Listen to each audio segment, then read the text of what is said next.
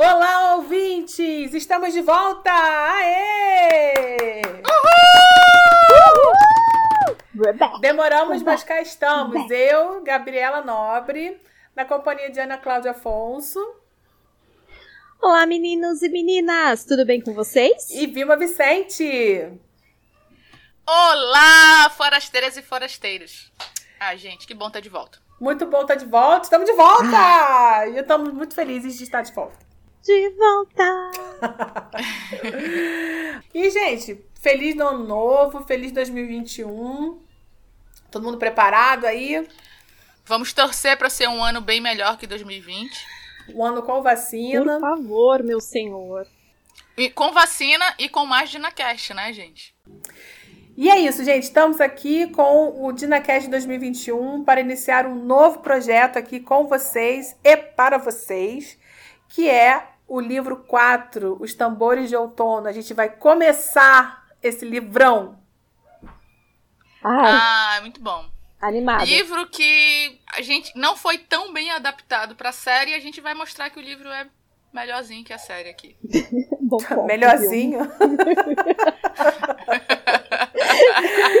não sei, vamos, vamos é, ver. Né? Série. Vamos, vamos o ver, livro é bom, tá? Mas vamos, vamos, vamos, a gente vai ler junto aqui, você tira suas conclusões e você pode ir lendo com a gente, né? A gente vai iniciar essa novidade também.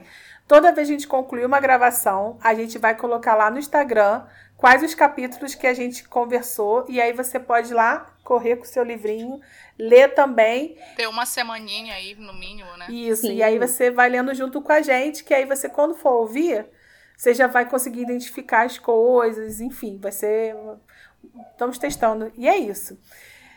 A gente, leitura coletiva é sempre tão gostosinha. É. A gente vai testando várias coisas para voltar com força total. Bom, e para quem está chegando agora, nós somos o DinaCast e aqui a gente comenta os episódios da TV que está parado por conta da pandemia, né? Mas também fazemos a leitura comentada dos livros. E a gente já tem os livros 1, A Viajante no Tempo, 2, Libélula no Amba e o livro 3, O Resgate no Mar. Então a gente vai dar uma boa recapitulada aqui antes de iniciar, né, para você saber tudo que já aconteceu com Jamie Clare e com todos nesse livro que, olha, acontece a coisa com esse povo. Nossa, e como acontece, hum. gente. Bom, vamos relembrar aqui no livro 1 da Viajante do Tempo, né? Esse livro é onde tudo começa, essa aventura que é a história de amor, né, entre o Jamie e a Claire. E olha, que início de romance conturbado. O livro começa, na verdade, com a Claire na segunda lua de mel com o Frank. Isso mesmo, gente. Frank, que foi o primeiro marido dela. Se passa na Escócia, né, onde ela tá lá com ele, super feliz, mas ela acaba encostando nas pedras de Cagnadan e pum, viaja direto para o século XVIII. E é ali que ela conhece o Jamie e começa todo o auê. Ela vai parar no meio dos Highlanders super toscos, sujos, acaba virando uma curandeira de um clã nacional enfrenta a desconfiança de todos por ser inglesa no local que no momento não era uma coisa muito boa ser inglesa. E numa dessas confusões ela acaba tendo que se casar com o Jamie, né? Coitado. Que até então ele era o seu único amigo. Dessa obrigação nasce um grande amor, um amor lindo, e com todo o amor e confusão que um clássico tem direito. Gente, esse livro Ai, é uma delicinha. Ai, saudades de livro 1. Deu até vontade de ler de Nossa. novo, gente. Ai, pra deu vontade mim, melhor, mesmo. melhor de todos até agora. Verdade. E, gente, é um livro que você olha, você pensa que vai demorar uma vida para ler e quando você começar, pum, acabou. É muito rápido. Quando você vê, já tipo, ai, não acredito que já ai, tá melhor acabando. livro. Exatamente. Melhor livro. Depois do livro 2, que é a Libélula no Amber, e o amor do Jamie e da Claire já está consolidado, eles se amam, estão juntos e vão enfrentar tudo e todos por esse amor, mas são colocados à prova em muitos momentos. São muitas perdas, muitas dores, tem muito choro. Em determinado momento, até essa rocha de relacionamento dá uma balançada. A história se passa em Paris, onde eles frequentam a alta corte e viram quase best friends de ninguém menos que o rei Luís. Bom, não sei se best friend é bem a palavra, mas enfim. Depois a história volta para a Escócia, acontece a Revolução, a famosa Batalha de Culloden, e é um período muito tenso que deixa a gente sem fôlego. Gente, o final desse livro é um babado. Sem contar que a Claire acaba voltando, gente, ao presente, o que é uma loucura. Ah, eu amo o livro 2 também. Ah, eu também. Eu acho que é um dos meus preferidos, o livro 2. Ele é muito bom. Ah, e depois tem o livro 3, né, gente? O Resgate no Mar. Esse livro aqui é para quem gosta de aventura, mas aventura mesmo. Esse livro tem pirata, tem perseguição de navio, de guarda, tem assassinatos e reencontros emocionantes. Aqui o livro começa com, com a busca da Claire pelo Jamie, sendo que ela está no século XX, né? E ele está no século XVIII. E, sabe quem também está ajudando a Claire e a Brianna? o Roger, o Roger Mackenzie. E essa busca é bem legal. E isso é menos de 1% de todo o que que acontece na vida desses dois. Para saber mais de cada uma dessas histórias, o nosso podcast tem tudinho, tintim por tintim, capítulo por capítulo. Segue a gente nas redes sociais, no Spotify e no nosso blog www.dinafestbr.wordpress.com. E, gente, agora chega de firulas e vamos pro livro 4, Tambores vamos. de Outono. Toque os tambores!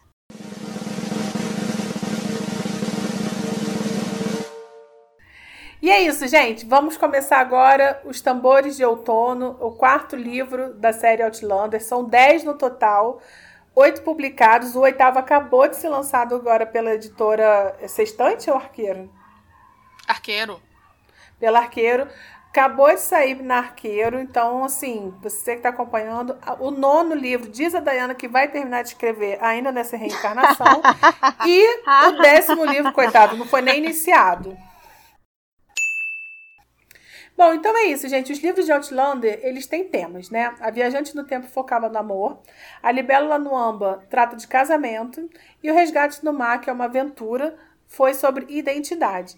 E nesse quarto livro da série, o tema é família. E dando uma colada aqui no site do lollybrook.net, é, enquanto a Libélula no Amba lida com o estabelecimento e o crescimento do casamento, Tambores de Outono faz o mesmo, mas com o conceito de família e a sua importância na vida das pessoas, né? a importância desse conceito. Então, uma das maiores noções que é desenvolvida ao longo do livro é de que a família não consiste apenas no que está no DNA, na família que compartilha o mesmo DNA, mas também na família que, que eles convivem, né? Então ele mostra que a família não deixa de ser importante por adversidade, se mesmo se há uma separação, se, se morre.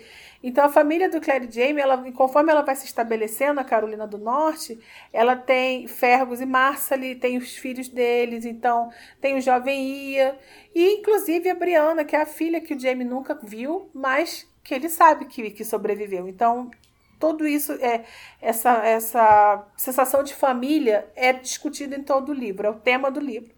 E aí, nesse livro, a gente vai ver o crescimento do Jamie e a Claire como casal também. E a gente acompanha o, o nascimento de Fraser Reed, que é maravilhoso, é um processo maravilhoso que tem no livro, e com todas as delícias e dificuldades, porque, claro, nada é fácil né, com esse casal, e que é uma vida, que é uma nova vida, né? Tipo, tanto do Jamie e da Claire, mas que tudo tem direito, tipo assim, é uma vida completa. E não se enganem, Aqui vai ter muito pano para manga, sim. Perdas, ganhos e até uns piratas perdidos. Vai ter também uns, uma raspa do tacho de pirataria. É isso, gente. Respirem fundo. Chega junto que os tambores de outono vai começar. Antes do prólogo tem a dedicatória e a Diana acaba dizendo que esse livro teve muita relação com pais, por isso ela dedica ao pai dela, o Tony Gabaldon, que também era um contador de histórias. O prólogo eu vou ler na íntegra, gente, porque é só uma páginazinha. Vamos lá. Nunca tive medo de fantasmas. Afinal, vivo com eles todos os dias. Quando me vejo no espelho, os olhos de minha mãe estão fixos em mim. Minha boca esboça o sorriso que atraiu meu bisavô. Não, como poderia temer o toque daquelas mãos que se foram, pousadas em mim com um amor desconhecido? Como poderia temer aqueles que moldaram minha carne, deixaram seus traços vivos em mim muito depois de partirem. Temo ainda menos aqueles fantasmas que invadem meus pensamentos. Qualquer biblioteca está cheia deles. Posso pegar um livro de uma estante empoeirada e ser assombrada pelos pensamentos de um falecido há muito tempo, ainda vivo como sempre, nas longas páginas repletas de palavras. Claro que não são esses fantasmas familiares e costumeiros que perturbam nosso sono e nos fazem acordar. Olhe para trás. Segure uma tocha para iluminar os cantos escuros. Ouça os passos que ecoam por onde você veio quando você caminha sozinho. Os fantasmas passam por nós e através de nós o tempo todo, escondendo-se no futuro. Ao olharmos no espelho, vemos as sombras de outros rostos, olhando para trás no decorrer dos anos. Vemos a silhueta da lembrança, sólida numa entrada vazia. Por sangue e por escolha, criamos nossos fantasmas. Nós nos assombramos. Cada fantasma vem de forma espontânea de locais cheios de névoas, de sonhos e silêncio. Nosso lado racional diz: não, não é. Mas outra parte de nossa mente, mais antiga, sempre rebate, de forma suave no escuro. Sim, mas poderia ser. Nós entramos e saímos da esfera do mistério e, nesse meio tempo, tentamos esquecer. Mas há uma brisa que entra em uma sala tranquila e sopra meus cabelos de vez em quando com carinho. Acho que ela é minha mãe. Fim. É muito legal esse prólogo. Eu também acho. acho eu acho muito bonito. Mas. Gente, engraçado. É, é um prólogo que eu acho bonito, esse pensamento da Claire. É, eu acho diferente dos três primeiros prólogos, que não é uma coisa assim que eu leia e já identifique o que a Claire, o que a Claire quer dizer ou que ou em que momento ela tá naquele, na leitura daquele prólogo, sabe? É, uhum. eu tenho essa impressão também. Eu até fiz uma anotação aqui. No livro 1, o prólogo é sobre pessoas desaparecidas, é a Claire falando que pessoas desaparecem o tempo todo e tal. Então, quando você termina de ler o livro, você, tipo, se liga sobre o que era aquele. Nem quando termina, né? Quando tá na metade do livro, você já se liga sobre o que é o prólogo. No livro 2, é sobre uma madrugada de sonhos e pesadelos da Claire logo depois de ela deixar o Jamie. Então, também quando você termina o livro, se você lê o prólogo, você sabe exatamente aonde a Claire está, o que ela estava sentindo, o que ela estava passando. No livro 3 é uma metáfora sobre o desconhecido, quando ela fala daquelas poças, poças d'água e tal. Que é a mesma coisa. Quando você termina o livro, você sabe exatamente o que ela queria dizer, afinal ela ia ter que viajar de novo pro desconhecido, para tentar achar o Jamie, uma coisa que ela não tinha certeza e tal. E no livro 4, mesmo eu terminando de ler, quando voltava para ler o prólogo, eu achei assim uma coisa que ficou vaga. Só quando eu voltei a reler os capítulos que eu comecei a, a, tipo assim, ah, isso daqui tem a ver com prólogo. Ah, isso daqui não tem, assim. Com, conforme a gente for vendo esse primeiro e segundo capítulo, aí eu vou citar mais o que eu achei que tem a ver com prólogo. Hum, tem razão. Ficou um textão, tem né? razão. Mas tudo bem. Não, mas é verdade, tem razão mesmo. Eu, não, eu nunca tinha pensado. Isso aí, bacana. bacana. Nem Felipe Cruz fala. Não, mas é verdade. Eu falei, eu falei sem. Sem maldade, porque na verdade eu nunca tinha pensado por esse ponto. Eu sempre achei bonito por achar bonito mesmo, como tá escrito, mas eu não tinha olhado para esse lado que a Vilma apontou. Achei bem interessante. Eu também nunca, nunca identifiquei. Vamos agora pro primeiro, né? Primeiro capítulo. Parte 1 Admirável Mundo Novo. Capítulo 1 O enforcamento no Éden. O início do capítulo se passa na cidade de Charleston, em junho de 1767. Claire, Fergus e Jamie estão junto a uma multidão aguardando o enforcamento. Um desses homens se chama Gavin Hines. Ele vai ser enforcado por roubo e ele era um grande amigo do Jamie. O Jamie diz para Claire que ela não precisa ver, mas ela diz que vai ficar pelo Jamie. O Jamie deu um jeito de dar bastante bebida para ele, né, para ele não sofrer tanto, mas ele estava sóbrio bastante para procurar o olhar do amigo ali na multidão. O Jamie gritou em gaélico para o condenado e o condenado abriu a boca para como se fosse responder, mas acabou sendo enforcado antes. A Claire não conhecia ele e não sentiu tristeza pela morte dele, mas ficou feliz pelo fato de ter sido rápida. E ao mesmo tempo ela se sentia envergonhada de ser uma testemunha. De repente a multidão começou a gritar. Um prisioneiro jovem aproveitou aquele momento da morte do Gavin para fugir, e a Claire só conseguiu visualizar de relance os seus cabelos loiros. Dali para frente, né, o, eles saíram, né, dali e o Jamie alertou a Claire para vigiar o bolso, onde ela guardava dinheiro, né? E acabou até brincando com ela que se ele não encontrasse uma meretriz de mão rápida, estaria seguro. O Jamie levava as pedras preciosas na frente da calça e a Claire o dinheiro no bolso. Então vocês imaginem ali a cena daquele homem gigantesco com o saco avantajado, né? Bom, um dos planos era que o Jamie estava determinado a mandar o Ian de volta para a Escócia, na primeira oportunidade. Então ele sabia que tinha um navio que se chamava Bonnie Mary, que era de um conhecido do Jared Fraser, que a gente conheceu né, lá no livro 2. O Jamie então queria convencer o capitão que deixasse o Ian entrar no navio né, e trabalhar como ajudante. E foi por causa disso que eles tinham saído da Georgia, que foi o primeiro local né, dos Estados Unidos que eles tinham chegado por acidente dois meses antes. Se o capitão não aceitasse o Ian, eles teriam dificuldades, porque apesar de terem uma fortuna, o problema era trocar por dinheiro. A maioria do comércio nas colunas do sul era realizada por meio de permuta, e Charleston era a primeira cidade que tinha potencial de ter mercadores ou banqueiros que pudessem transformar as pedras em dinheiro. O Jamie deu uma pedra em agradecimento ao casal que os acolheu, né? Quando eles chegaram lá na praia, e em troca eles deram carroça, dois cavalos, roupas limpas, alimentos para a jornada e uma pequena quantia em dinheiro, que estava no bolso da Claire. Bom, eles encontraram o Ian, né? Porque o Ian não estava ali com eles esperando o enforcamento, né? E o Ian chegou lá todo animado, dizendo que precisava muito mostrar uma coisa que ele ganhou no jogo. O que acabou deixando o Jamie desesperado, mas o Ian logo rebateu que o Jamie fazia o mesmo em todas as tavernas que eles passavam. É. A coisa que ele queria mostrar, na verdade, era um cão, que segundo a Claire parecia um lobo. O Jamie, né, se apaixonou na hora pelo cão, disse que era uma bela criatura, mas a Claire ficou morrendo de medo. E o Ian resolveu chamá-lo de Rolo. O Jamie disse que o capitão do Bonnie Mary não ia aceitar um cachorro. E o Ian respondeu, feliz da vida, sem disfarçar a alegria, que o navio já tinha partido há três dias. Eles tinham chegado atrasados. Bom, no fim, para desespero do Jamie, ficou ali acordado entre eles que o Ian ia ficar.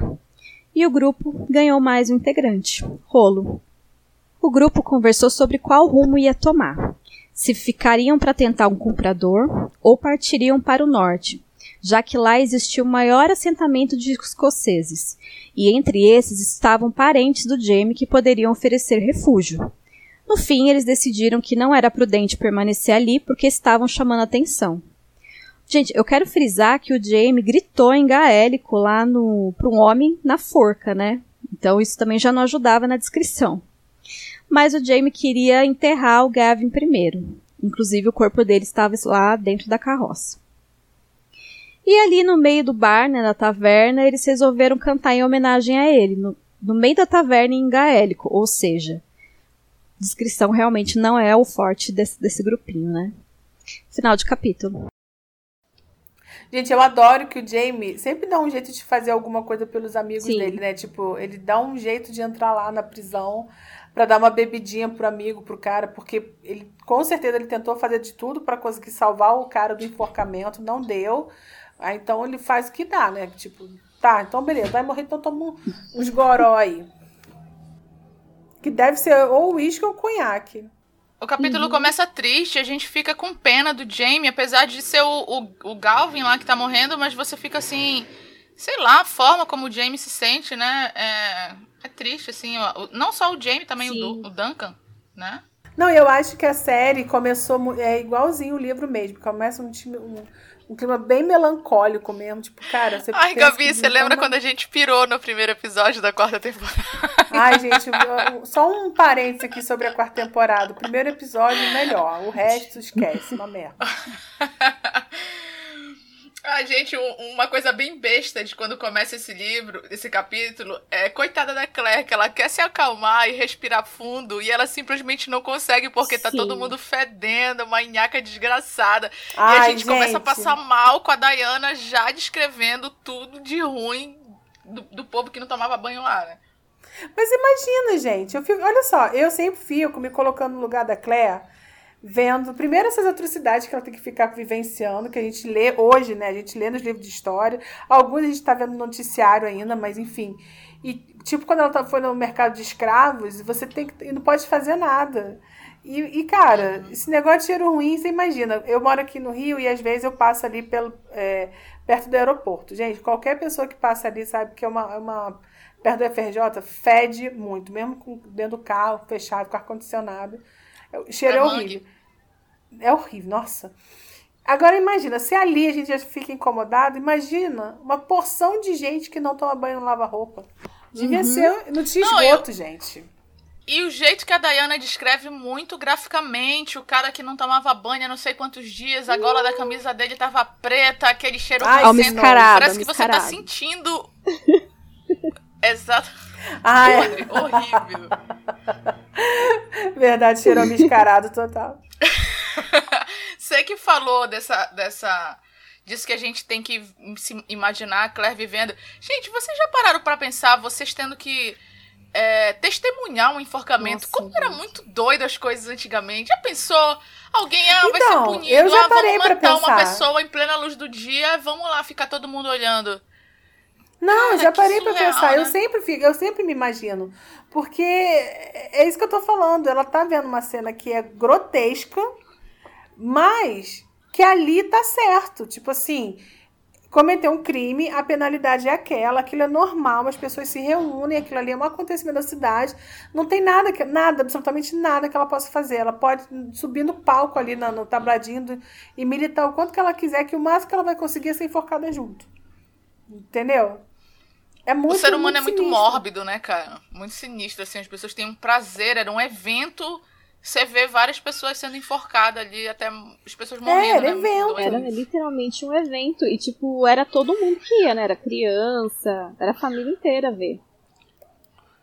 É, porque era normal, normal. Sim. A questão também da questão de perspectiva, né? Tipo, hoje a gente acha grotesco, mas é, antigamente não era, normal.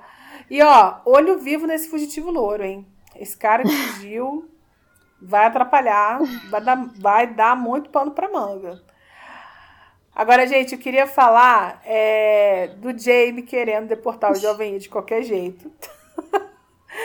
e o Jovem I, de butuca, viu que o navio partiu há três dias, ficou quietinho, não falou nada. E, é... e caso tivesse um outro navio, ele já deu um jeito, ter uma, um jeito que não fosse aceito no, navio, no, no navião, ó, louca. No navio. Achei maravilhoso. E assim, eu acho fantástico que o Ian, o, o Ian, se fosse filho, o Ian Fergus, eu sempre falo isso, se fosse filho do Jamie de sangue, não era tão igual, que o, o, o jovem Ian segue exatamente o espaço do tio e fica nas jogatinas conseguindo as paradas para ele. Ai, gente, o, o Jamie nesse capítulo ele fica muito assustado. Ian, você tá jogando sem dinheiro? Já fica preocupado do Ian no navio sem ter para onde fugir, jogando sem dinheiro com os marinheiros, sabe? Não, e eu doido. amo não, eu maravilhoso. Amo que o Ian sempre te fala assim, mas você faz, tio. Você faz também. é mesmo? Não, e o Jamie, volta e meia acontece isso com ele. Porque ele dá esporro em alguém, não, mas você faz a mesma coisa. Gente, eu acho muito curioso que a Claire fica. Quando a Claire tá pensando em tudo que tá acontecendo, né? Aí ela pensa assim: ah, o Ian é um bom menino, mas poxa, ele é um imã de problemas, papapá, papapá. Enfim, a hipocrisia, né, gente? Porque, pô, a suja falando do, do mal lavado, Claire, entendeu? A Claire é a própria que tá sentada no banquinho e o mundo acaba ao redor dela. Ai, falar uma coisa também bem fútil aqui, assim, do Jamie. Não vou negar que eu queria muito eu ver o Jamie com a calça apertadinha sabe? Igual tá descrito nos livros ali, as joias da família apertadinha. Queria que tivesse essa cena na série. Infelizmente não tivemos, mas tudo bem, vida que segue. vida que segue. E, gente, vemos a chegada de, de Rolo, oh. né, cara? Esse personagem que parece um, um, apenas um cachorro, mas, gente, o Rolo é outro também que se torna uma, uma pessoa, né? Mas, assim, um, imprescindível na história. O Ele Rolo, faz parte do jovenho na história, né? É, gente, o Rolo é, é um personagem maravilhoso. E ele, ele não é um personagem que, que só corre de um lado pro outro, não. Ele, ele, eu, ele pensa e duvida, ele até fala. A gente que não sabe. Gente, o rolo chegou dando gatilho na Claire do livro 1, porque ela lutou contra lobos, então ela fica, tipo, muito assustada quando ela vê ele, fica assim, isso não é um cachorro, isso é um lobo, e, e ela pensa que ela já viu o lobo de perto, assim, ele chega gatilhando ela, lembrando de quando ela lutou lá com os lobos, depois Aliás, esse capítulo da Claire lutando com os lobos, eu acho maravilhoso. Ah, eu vou ler de novo. Gente, vocês ah. que estão lendo o livro, leiam. Esse capítulo é muito, muito, muito bom. Tem Pena que saber que qual é o capítulo. Em que, em que podcast tá esse capítulo, né? Ah, tá lá nos podcasts do livro 1, gente. Vai lá ouvir a gente. não, não lembro. Ou, ouçam tudo. Tudo é maravilhoso nos podcasts do, do livro gente, 1. Mas, gente, esse capítulo é muito bom. O que vocês acharam do. Depois ele vem todo assim preocupado com a descrição? Não, porque a gente tá chamando muita atenção aqui. Quando ele, além de tudo. É, é o cara tem dois metros de altura. Ser dois metros de altura ele ficar gritando em gaélico no meio da multidão e depois eles ficarem cantando lá no meio da taverna. É. É. Vamos ser discretos. Gente, e o mais surreal de tudo, além de antes de cantar lá na taverna, é, tipo, que tem meio que. Quando conta aquela história do, do Galvin lá com o fantasma, eu fiquei assim, gente, onde, onde a Diana quer chegar com toda essa história de, de fantasma? Era tipo um crossover ali de Outlander com Harry Potter, que o Galvin, Galvin tava vendo o um Demendador. Porque é assim que ele, ele. É assim que ele fala que era um, uma alma que pra sugar a alma dele. Era um fantasma pra sugar Ai, a alma gente... dele. É muito doido. Eu fiquei não, meio. Eu, eu nem coloquei isso no resumo porque é tão. Tipo, Dayana, o que, que você tá falando? Sim! Exatamente. Apenas pare. Dayana, apenas pare. linguiça. Gente, não, a Diana... uma coisa também muito engraçada, até que eu anotei aqui, é que na hora que o Duncan começa a cantoria fúnebre, os Highlander, eles são muito esparrentes, assim, né? Na hora que eles vão lutar, eles fazem aquela gritaria, não sei o quê. E na hora que ele começa a cantoria fúnebre, o Duncan dá um gritão, que a Claire toma um susto, derrama cerveja. Bem, todo bem mundo da taverna discreto. se levanta, puxa as armas, sabe? Os homens alertam de pensando que é alguma coisa. E era só o Duncan começando a cantoria. Gente, eu ri tanto quando eu li essa parte, mas tanto, vocês não têm noção. Mas claro, sem chamar atenção, né? Imagina. Ah, gente, tem uma outra coisa maravilhosa nesse capítulo também, que é, gente, o Fergus. Fergus é uma pessoa que é, hoje seria chamado de empreendedor. que ele não perde tempo, né? Já que a ordem era se manter discreto e que ali ninguém cumpre ordem, então chegou, começou uma cantoria e começou um show dos escoceses, né? O gaélico correndo solto ali. O que, que Fergus faz? Passa o chapéuzinho, né? Porque, né? Cada um consegue o dinheiro do jeito que, que, que dá, né? Ele é Cobra o conver. dos cantores. Cobra o conver. É o empresário da banda. Certíssimo. Fergus sempre certinho. Fergus não erra. Fergus maravilhoso. Muito bom. Muito bom. É Acho é que é isso, né, gente? O que tem mais para comentar do, do capítulo 1, né? Vamos pro 2? Capítulo 2, quando encontramos um fantasma. E o capítulo já começa com meu queridinho Fergus contando o saldo do seu chapéu, contando lá as moedas e três botões. Jamie, Claire, Jovem Ian e Fergus e Duncan né, continuavam ali contando os dinheiros para poder enterrar o Gavin, que havia sido enforcado naquele dia. Entre uma matemática e outra, com as ponderações sobre o cheiro do corpo ou se o padre estaria acordado, ficou decidido por Jamie que eles mesmos enterrariam o companheiro. Então, estavam eles ali, com o corpo na carrocinha, devagar. Duncan ia atrás, caminhando e entoando os cantos em homenagem ao morto. E lá foram eles enterrar, escondido, o corpo do enforcado. Isso tudo, para quê? Para não pagarem nada.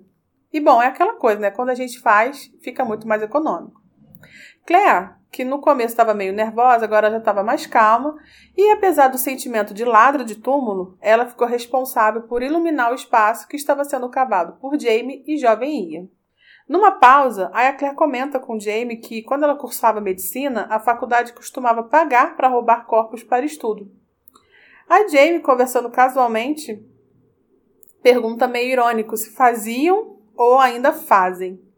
A Clé fica corada e nisso percebe que o jovem Ian estava ali e que era mais um deslize que ela dava. Mas, como a verdade, no fim das contas, não era nada sequer imaginável, o resultado era no máximo um olhar confuso. Eu, particularmente, adoro esses deslizes e esses comentários aleatórios da Claire com Jamie, né? Quando ela começa a falar do século XX. Bom, nisso, no meio da conversa que o Ian ouve, mas não entende a parte secreta, né? Aproveita para descansar e conta de uma história do seu pai na prisão. É, que ele tinha, né? Quando o, o Ian pai estava preso, tinha um cara que tossia muito dia e noite, até que um dia ele parou de tossir. Mas aí todos chegou um momento, né, que ficaram cansados, que também não tinham mais forças nem para rezar pelo morto e foram dormir também. Do nada, ele acorda com o um médico pegando ele pelas pernas e o outro ajudante pegando os braços e uma confusão. Gente, confundiram ele com o morto. E o Ian Pai comentava que não sabe quem é que ficou mais assustado, se foi ele ou se foram os médicos. Olha só que história doida né? Aí o Ian Pai conclui que no fim o tal médico parecia muito desapontado que o morto não era o ele, né? Porque ele era um tipo muito mais interessante para estudo por conta da sua perna amputada. Aí o Jamie ri, né, e diz que lembra dessa história. Conta que o Ian Pai dizia que não gostava é, de médicos por serem todos carniceiros e vira para Claire rindo e fala para ela que ele não tem medo de médico. Claro que não, né? Bom, esse papo todo já deu um arrepio erotizante nesses dois. Afinal, para eles não tem tempo ruim. Mas ali não dava para fazer nada, né? Porque afinal de contas estava enterrando um morto. Então, bora continuar a cavar. Jamie diz para Claire sentar, dizendo que ela não deveria ficar muito tempo em pé. E esse cuidado é porque a Claire tinha quebrado a tíbia no naufrágio, aquele do final do livro 3, lembram? E a perna dela, apesar de já estar curada, ela ainda sentia dores de vez em quando. E quem tá com eles ali também é o rolo. E a Claire não é muito fã do rolo. Bom, o buraco fica pronto. Chega a hora do enterro. Fergus e Jovem Ia estavam bolados de estarem no cemitério à noite no escuro.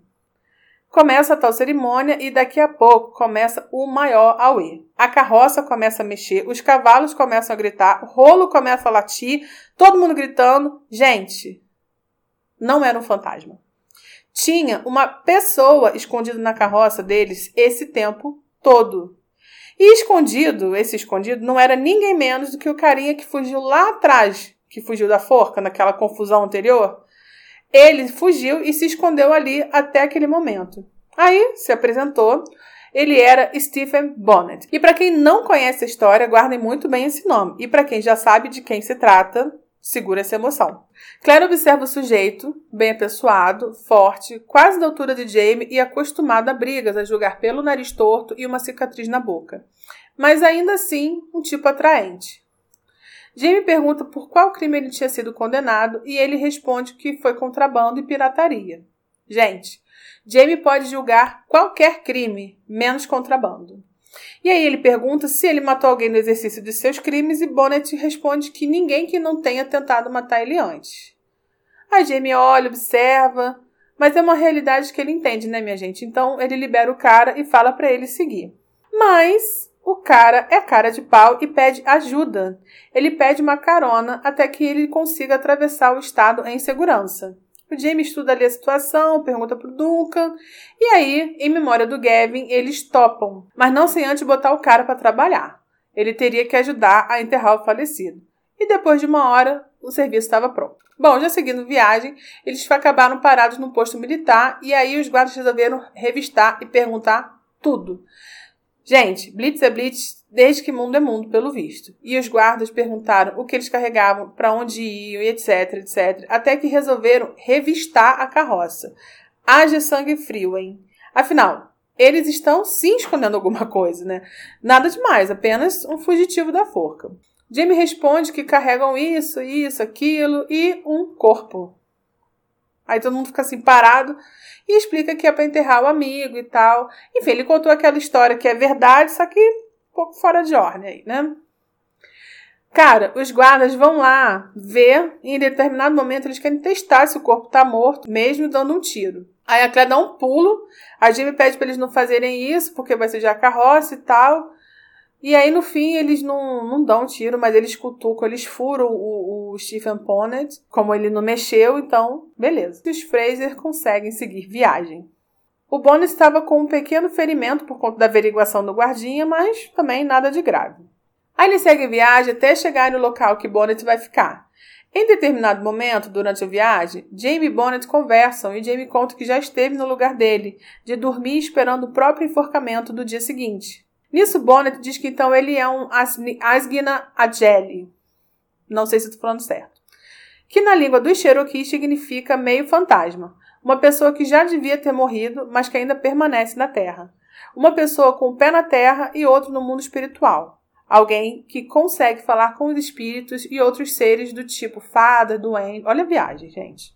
Mas olha, Jamie é isso mesmo. Nível plus, porque cá para nós, a quantidade de vezes que ele já tinha que ter ido, mas continua aqui, são incontáveis.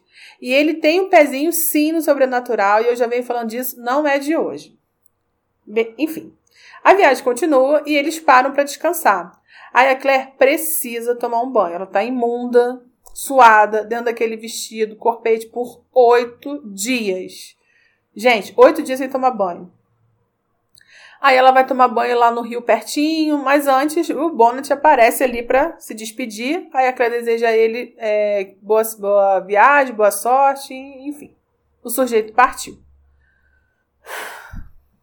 Depois disso, Jamie e Claire estão conversando e Jamie pensa se fez bem ajudar o tal sujeito. E torcendo para que sim, porque afinal, de acordo com o próprio Jamie, nem sempre a coroa escolhe as pessoas erradas para serem enforcados. E eu acho isso uma ponderação importante. Bom, agora sim.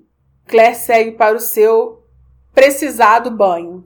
E depois de um convite sedutor e sem palavras, Jamie a seguiria em seu banho em seguida. Aí, gente, aqui o capítulo ele dá uma volta. tipo assim, ele começa uma uma outra vibe. A Claire aproveita cada minuto e cada gota de água fria. Aí depois ela vai numa pedra e fica ali curtindo a paz e agora certeza de que ela e Jamie irão finalmente ficar juntos para sempre, em paz. Uhum. Livro 4 ainda, gente. Aí ela lembra de Brianna, mas agora sem remorso. Sente saudade, mas ela sabe que a filha tá bem, tá em segurança no tempo dela. Porque isso é importante, né, gente? O século XVIII não é para qualquer um. Aí, gente, a Claire, enquanto ela espera o Jamie, ela começa a se masturbar. Aí depois o Jamie chega, aí eles transam rapidinho, né? Porque eles estavam há oito dias sem fazer amor. A conversa deles depois é bem interessante. Primeiro o Jamie questiona como as pessoas transam ali no calor. E ai, gente, imagina se ele conhecesse o Brasil, né? Alô, Carnaval do Nordeste, Carnaval Carioca, enfim. Claire explica que é que nem eles acabaram de fazer. Aí ela questiona se ele vai se adaptar àquele calor, aos mosquitos. Gente, vale lembrar aqui que os Highlanders escoceses eram o frio o ano todo. Hoje, com o aquecimento global, a Escócia mal alcança os 20 graus no verão, para vocês terem uma ideia. Aí já para Claire, está ali onde ela conhece, mas com 200 anos de diferença, também é novo. E Jamie fala sobre isso. E bom, eles ficam ali conversando, Claire contando como é que vai ser ali, que vai ter muita gente de todo lugar na América. E em determinado momento, o Jim pergunta sobre o que acontecerá com os índios, e a Claire responde que muitos serão mortos, alguns serão presos. Aí Jim, que na cabeça dele vê os, os índios como selvagens, diz que isso deve ser bom. Mas aí a Claire responde de uma forma que eu acho, inclusive, que vale a nossa reflexão para os dias de hoje e aqui para o Brasil também, principalmente. Ela diz que, se é bom ou não, depende muito do ponto de vista, que os índios não devem ter achado nada bom. Bom, mudando de assunto, aí começo com aqueles papos mais de casal, né? Jamie pergunta a Claire se ela acha que vai se cansar dele quando eles estiverem estabelecidos e ela diz que estava se perguntando a mesma coisa em relação a ele. E ele logo responde que não e diz que sempre soube, desde quando estavam casados há três anos, quando ele queria ela no último dia, da mesma forma como no primeiro dia. Talvez até mais. Ai, gente, onde é que fabricam James por aí, por favor? Claire também fica encantada, que nem a gente, né? E diz que ela também. Aí vem mais conversa. Jamie diz que poderá estar ao lado dela a vida toda e ainda se surpreender, e nisso ele fala que a viu se masturbando. Claro que ele não falou assim, ele nem sabia direito do que se tratava, o que ele viu. Imaginem, gente, se hoje, em pleno século XXI, a masturbação feminina ainda é um senhor tabu, vocês imaginem para o Highlander do século XVIII. Mas fica aí a dica para os meninos, né? Façam como o Jamie. Ele perguntou como era, descobriu que masturbação não era exclusividade masculina e vida que segue. Mais papinho aqui, mais flertezinho ali e o capítulo acaba com eles num belo de um repeteco de amor. Fim de capítulo. Ai, não sei nem como, por onde começar, que eu acho esse capítulo muito bom. Esse capítulo é muito engraçado, porque ele começa super tenso, numa parada super pesada, uhum. e termina super leve.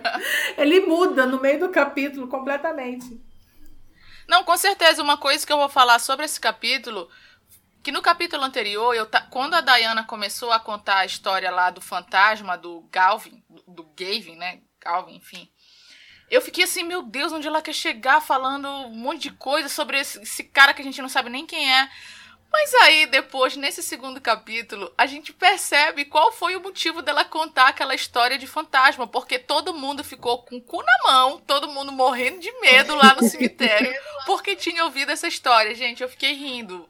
Rindo, lendo eles com medo de que aparecesse algum fantasma ali no cemitério para enterrar o, o, corpo. Essa parte muito do cemitério bom. é muito boa mesmo. Porque ele tá todo mundo morrendo de medo, mas tá lá. Não, é muito engraçado, porque na verdade ninguém imagina, né, que o prisioneiro tem alguém lá na carroça. Então, pensa, gente, você tá no cemitério à noite, enterrando uma cobra. Escondido. Se vê uma pessoa.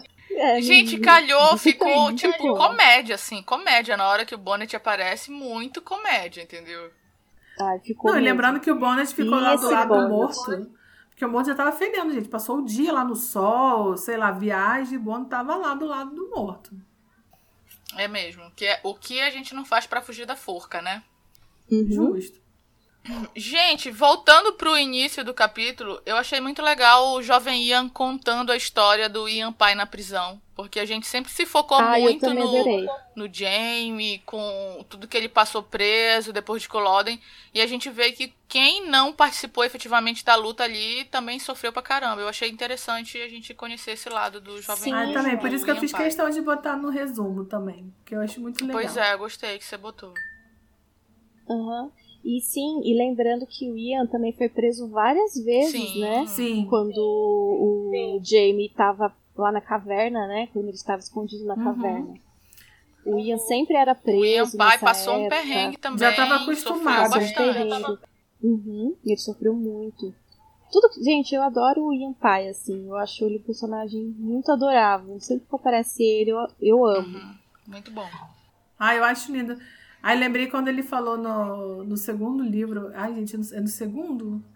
Que ele chega e fala da, sobre a perna, que ele não tem uma perna, que ele entende, ele entendia a saudade do Jamie porque a, a Claire era o coração dele. Né, que o amputado sente dor nos membros que ele não tem mais. E aí o Jamie não tinha mais a Claire, mas sofria e porque era o coração dele. Achei tão lindo isso, nunca esqueci. Tão. Ai, é lindo essa parte. Eu também não consigo lembrar se foi do primeiro ou do segundo livro. Eu acho que foi no segundo que ele tava lá fugindo. Ah, sei lá. Não, no, no terceiro, não é no, no, segundo, não. Eu acho que é no terceiro na série, eu acho que nem é no livro. Na... Será que não? Eu acho que é na série. Pode ser. Enfim. Voltando ao Oscar. Voltando ao Oscar, é engraçado também tem uma passagem no livro que é, o jovem e o Jamie estão cavando ali e o Fergus está segurando. A Claire está segurando a luz, o Fergus está lhe dando um apoio de, de guarda. E, tipo, quando eles resolvem sair dali, tá todo mundo morrendo de medo, mas ninguém quer admitir. Aí o jovem não quer ficar na, na cova, né? E o Fergus quer dar uma de, oh, você tá com medo, não sei o que, é bem aquela coisa de irmão mais velho. E o jovem ia, tô, tô sim com medo, você não tá também? E o Fergus fica caladinho, não fala nada. tipo, quem cala consente, sabe? Relação maravilhosa, gente, maravilhoso demais. Eu adoro o Fergus e o jovem Ia. Perfeitos demais. Ah, é muito bom. Perfeito sem defeito. Perfeito sem defeito, total. É, gente, eu queria frisar a parte da, da carroça que eu acho assim extremamente angustiante. Eu lembro que quando eu li a primeira vez, assim, toda essa parte, na verdade, quando o Stephen Bonnet aparece, eu fiquei muito tensa. Sabe assim, eu fiquei, ai ah, meu Deus. Uhum. Só porque eles estavam, tipo assim, só iam enterrar lá o mortinho. Quem é esse cara? Tava tudo bem. O que, que ele quer? Tava indo tudo bem. Aí na parte que eles param na Blitz, meu coração gelou a parte do soldado lá querer atirar no corpo, assim, primeiro que eu achei assim genial, assim, esse momento de tensão, sabe? Dele querer atirar no corpo e ficar aquela coisa de, de ai, vai atirar, não vai atirar, e eles conseguindo passar, assim. E eu lembro que na série ele dá uma facada né? No, no Stephen Bonnet. tipo, deu uma, deu uma facadona. Eu lembro que eu vi e falei, nossa, gente, pra que isso? pra ver se o morto tá morto, né? É. E assim, falando, aí logo em seguida, né, tal, o Ian pergunta se ele tá bem, ele fala, ah, não, tal, né, não chegou a sangrar e tal. Mas eu lembro, gente, eu não sei se vocês também imaginaram isso, mas eu confesso que quando eu li toda essa parte do Stephen Bonnet, eu pensei que ele ia se interessar pela Claire. E eu imaginava que quando ela ia pro Rio, sei lá, pro Rio ele ia aparecer lá. Eu sempre, tipo, li aquilo meio com medo da Claire lá sozinha no Rio. Eu ficava, gente, esse homem vai aparecer a qualquer momento. Não, eu, eu confesso, eu não pensei no interesse da Claire por ele, não pensei nada disso. Mas quando ela foi pro Rio, eu fiquei com medo dele aparecer. Eu tava assim também esperando que ele aparecesse, ah, então entendeu? Não foi só eu. Ai, no máximo que eu, eu vi eu foi. Assim... O máximo que eu pensei que ele ia ficar lá olhando ela tomar banho. Sou muito inocente. Não, assim, mas eu não, eu não imaginava tipo, que ela se interessaria por ele ou que ele poderia fazer alguma coisa com ela. Mas que ele ia surpreender ela lá, tipo, espiar é, ela. Então, porque é uma cena é, muito assim, da, dela indo muito livre, Sim. sabe? Assim, pra um lugar a Claire que ela não confia conhece. muito. Tudo bem que naquela tipo, época não tinha tanta coisa ali no meio da floresta, né? Na, não estava tão habitada, mas mesmo assim ah, eu achei Jamie, que ela foi muito livre. E o Jamie estava por aí também, né, gente? Ela não estava ali jogada. Uhum. Tinha o Jamie ali perto. Dois gritos, o Jamie já voava ali. E coitado de quem tivesse ali. Voltando ali para a parte da conversa ali da carroça que a Ana citou, da conversa do Jamie do Bonnet, eu achei muito interessante essa parte que ele chama lá o Jamie pelo não sei o que, que em, em gaélico, que, gente, eu não consigo falar o que era. E, e, sobre o James ser meio fantasma, Gabi, eu só lembrei de você quando eu tava relendo isso. Eu falei, caraca, Gabi, que sempre tem esse, essa, essa teoria que o Jamie é meio vivo, meio morto, tá ali ligado com o mundo espiritual. É Asgina Ageli. Não sei também se eu tô falando direito. É esse nome aí, sabe? De, de tipo eu acho, e, e, outra coisa também, falando dessa parte do Jamie de ser essa coisa meio fantasma, me lembrou o prólogo. Porque quando eu li o prólogo, assim, pra fazer o podcast, eu fiquei assim, caramba, eu não consigo ligar no livro aonde tá esse. onde a Clara estaria nesse prólogo. Mas aí, le, vou, começando a ler os capítulos, primeiro no capítulo. No primeiro capítulo teve ali o, o Galvin com o fantasma. Aí agora teve essa conversa do Bonnet, do Jamie, o Bonnet falando que o Jamie é uma pessoa que tá entre o mundo dos vivos e o mundo dos mortos, porque já era para ele ter morrido, já que o Jamie várias vezes já teve de frente com a morte e não morreu, né? Aí isso me fez lembrar do prólogo também. Eu achei interessante, assim, da gente ligar esse, é, esse capítulo com algumas coisas que a Diana falou no prólogo e no primeiro capítulo. Eu achei bem legal. Certíssima. Ô, gente, eu só sei que no fim do, o, o, James, o Stephen Bond fez lá uma amizade e foi embora e seguiu o caminho dele. E eu gosto muito dessa, dessa, desse pensamento do Jamie, essa preocupação, né? Que ele. Esse sexto sentido, né? Será que ele fez bem ajudar esse cara? Porque assim. O, o cara foi preso pela coroa, a coroa pratica muita injustiça, mas a, a coroa não pratica só injustiça né? Será que ele fez bem? De repente, não, ele, ele fica com essa dúvida. Porque até o momento em que o cara é um contrabandista, o Jamie não pode falar absolutamente nada, né? Mas será que foi só isso? Como é que, é, como é que funciona o contrabando dele? Será que. Porque o Jamie ele, contra, é, ele faz contrabando legal, vamos dizer assim, né? Mas será que o cara rouba? Será que ele engana? É porque além de tudo ele, ele, era pirata, ele era pirata também, né? Então o Jamie ele fica com isso na cabeça, né? Sim, olha, com o histórico do Jamie e com as informações que ele tem do Bonnet, não tinha como ele agir diferente, gente. Ia ser muita hipocrisia. Não tinha sim, como ele sim. querer, ah, você tá preso em nome da lei aqui, vou te levar de volta pra foca. Tipo, Imagina. oi?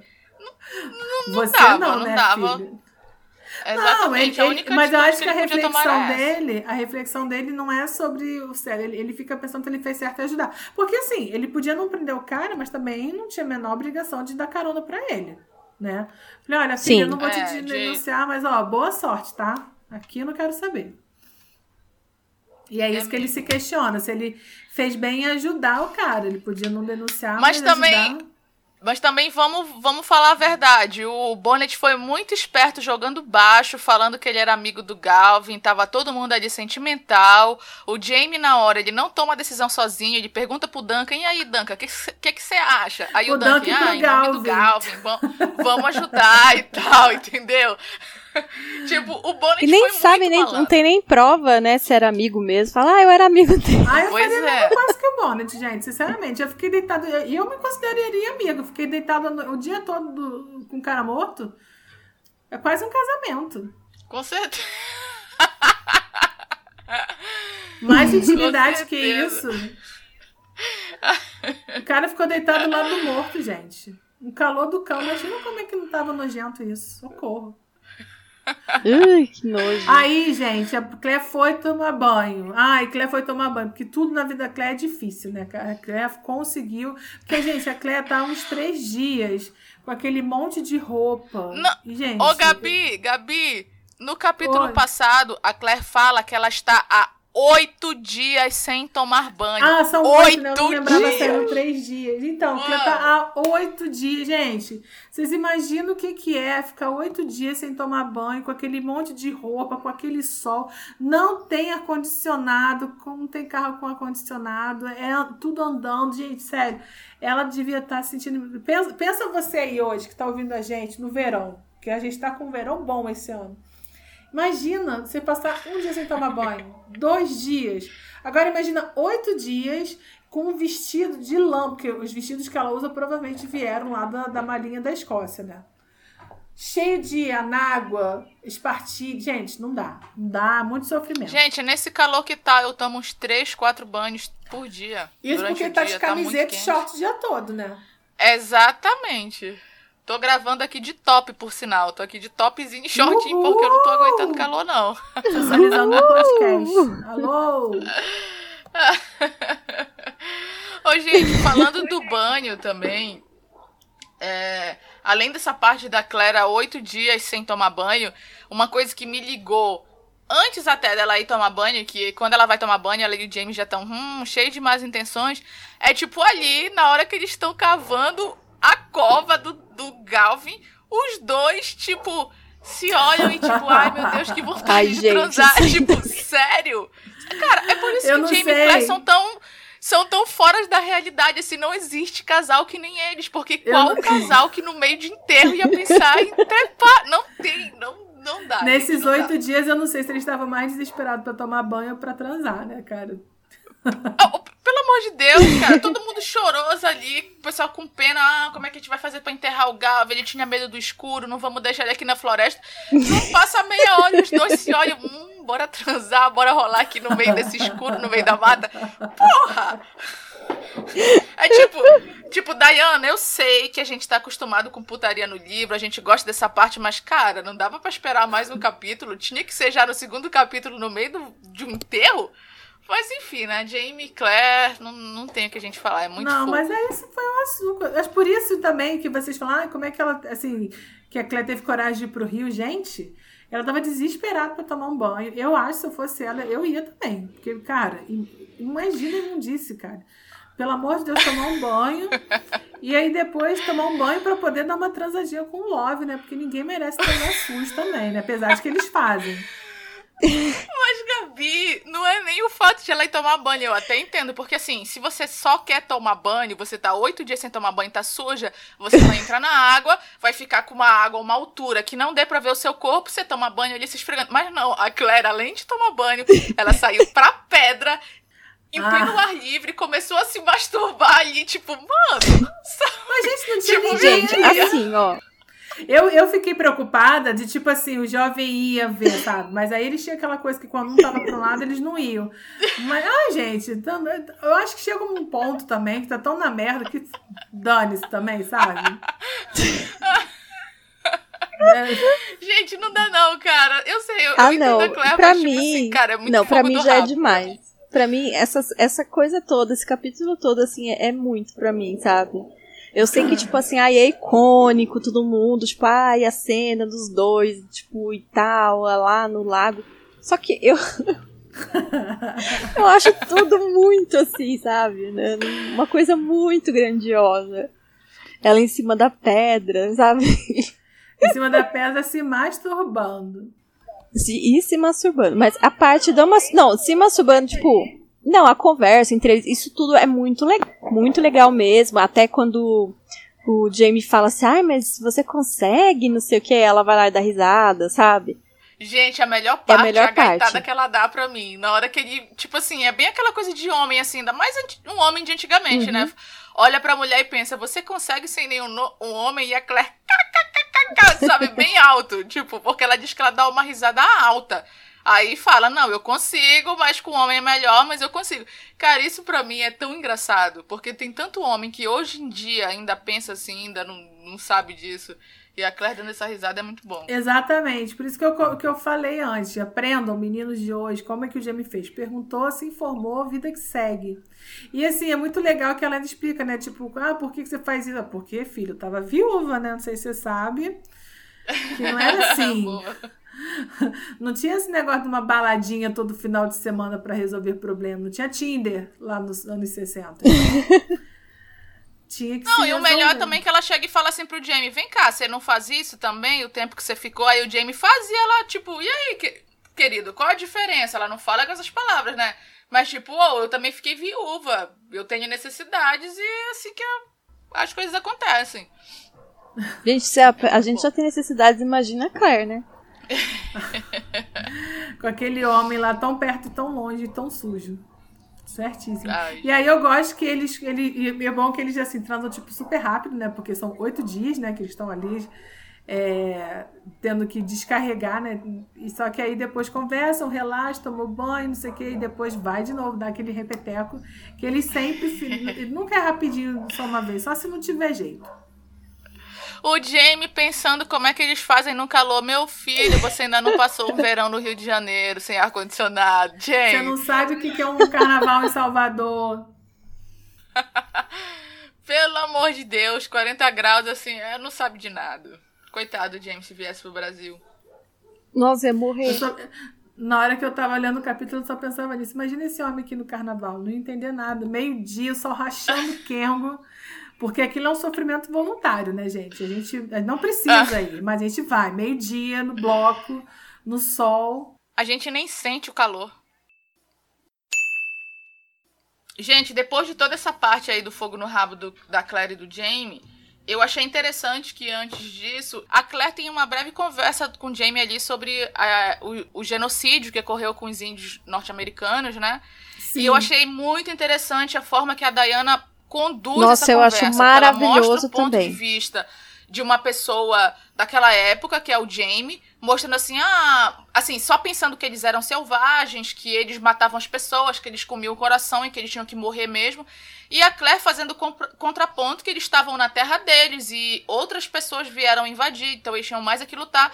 E o principal, ela fazendo o contraponto, mostrando que o que os índios sofreram na, na nos Estados Unidos, né, foi a mesma coisa que os escoceses, escoceses sofreram com os ingleses na, na Escócia, sabe? E mesmo Exatamente. assim o Jamie não tá nem aí. O Jamie continua falando assim: não, eu não, não sei, eu tenho que proteger minha família. É muito. Inter... Eu acho muito interessante eu também acho. como ela escreve esse diálogo. Eu acho essa parte maravilhosa também, porque é aquela coisa assim. É, porque o, o que os índios sofreram é exatamente o que eles fizeram na Escócia escravizar, é, matar cultura, é, minimizar aquilo, né, diminuir as pessoas porque eles queriam aquela terra, né? Porque o, tudo que o Jamie fala dos índios é o que os ingleses falavam dos escoceses. Que eles eram selvagem, bárbaros, né, selvagens. Os bárbaros que não, não comiam as pessoas vivas, exatamente, porque o discurso é o mesmo. Então é muito é, e é muito curioso como que o, o, o, Jamie sabe que passou por isso, mas ao mesmo tempo ele está influenciado por esse discurso que ele já ouviu, é o que ele ouve. Como ele não conhece, ele já comprou esse discurso. Uhum. É interessantíssima a forma que ela aborda isso. Eu acho muito legal. Eu também. Eu gosto muito dessa parte. Show, show. Bom, gente, então é isso. Esse foi o nosso primeiro DinaCast de 2021. DinaCast começando o livro 4, Os Tambores de Outono. A gente está testando esse formato novo aqui, que é um formato mais curto, e a gente quer saber de vocês o que, que vocês acham.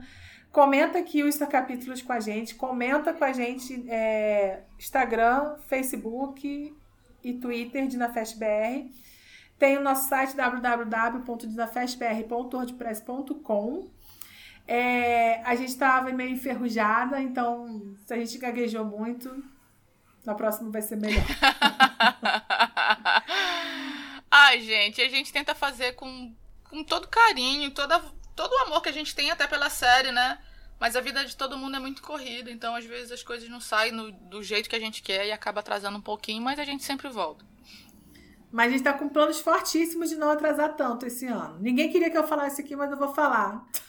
É, a gente tá assim muito pilhada. Vamos, assim, todo mundo, vamos aí mandar energias positivas pra gente conseguir cumprir tudo que a gente tá botando na agenda esse ano. Não, mas gente, ó, posso falar uma coisa? Eu vou, vou compartilhar aqui com os ouvintes que a gente já conversou sobre isso, que a gente chegou à conclusão de que 2020 foi um ano muito difícil para todo mundo.